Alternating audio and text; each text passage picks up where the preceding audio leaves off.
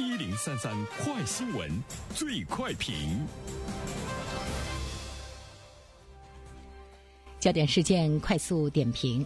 北京、上海、安徽、河南、山东等多地发出倡议，春节非必要不返乡。中国铁路为了支持倡议，也表示一月七号零时起退票不收手续费。各航空公司也推出了相应的免费退改的方案。钟南山院士在内的多名专家都表示，这个春节很关键，国内的一些中风险地区不要去。好了，针对这样的一条新闻，来有请我们的评论员袁生。你好，肖萌。嗯，呃，最近呢，我们会看到越来越多的地方发出倡议啊，春节非必要不返乡。也应该呢，会有更多的老百姓呢来响应呢这样的一个倡议。尽管春节对于我们每一个人来说，尤其呢是在异地工作的朋友来讲，它的意义呢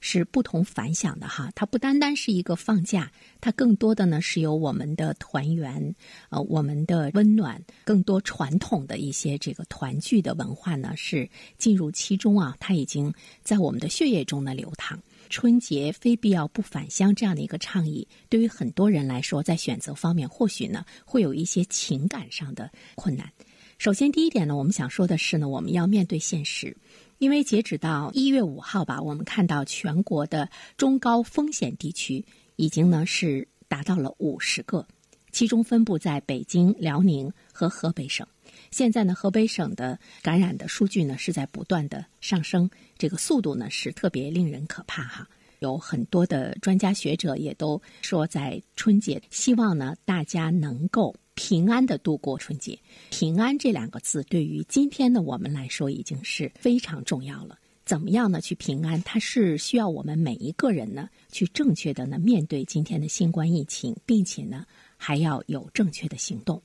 当然，大家可能也会说，说在去年国庆期间，我们几亿人口流动都没有事儿，春节难道会出大事儿吗？钟南山呢，张伯礼也特别非常清晰的告诉我们，季节不同，这个寒冷的季节非常适合病毒生存，所以说呢，我们要面对呢这样的一个现实。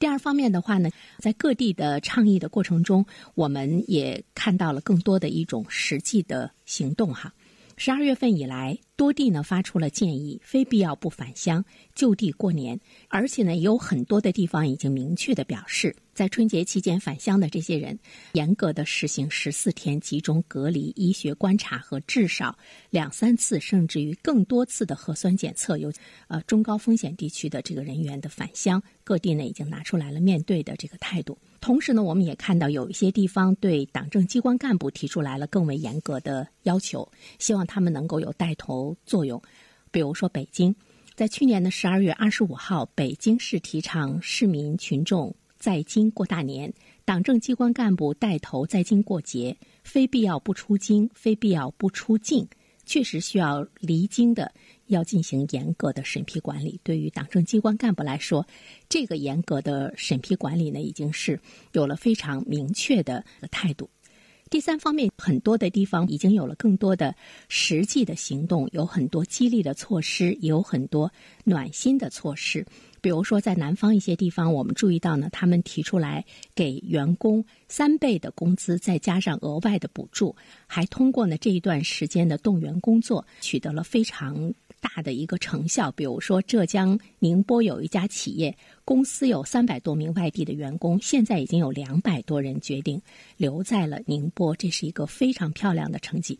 同时呢，我们也会看到呢，有很多的企业还说，在这个春运高峰期过后，会给留守的外地员工一周的时间带薪探亲假，并且提供往返车费，这些都是特别温暖的一些措施。还有一些地方呢，表示说，对于已经在外打工的呃这些人，当地呢会对他们的这个父母还有妻儿更多的温暖，使得他们能够呢在家乡呢过好年。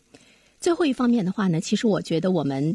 要去思考一下，如何来看待国家给予你的这份选择的自由。因为我们现在看到呢，政府呢目前只是这个倡议，就是它不是一个强制的执行，也不可能，我们也不可能呢会有这份强制的执行。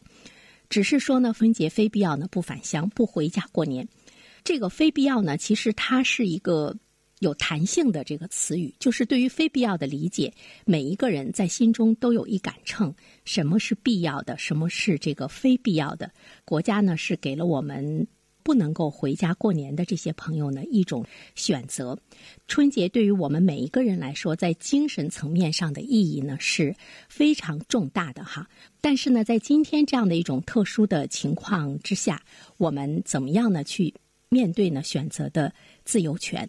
尽管这个建议非常的笼统，不好把握，但是我觉得，如果我们要想到，呃，除了我们自己对家庭的责任之外，我们还对这个社会有担当的话，应该呢，已经有了一份坚定的这个选择。因为在这场疫情中，国家付出的代价真的是太大太大了。作为一名普通的老百姓来说，我们是不是也可以舍弃，也可以付出，也可以有一份更好的、更高级的一个社会的责任的担当？好了，小猛，好的，感谢袁生。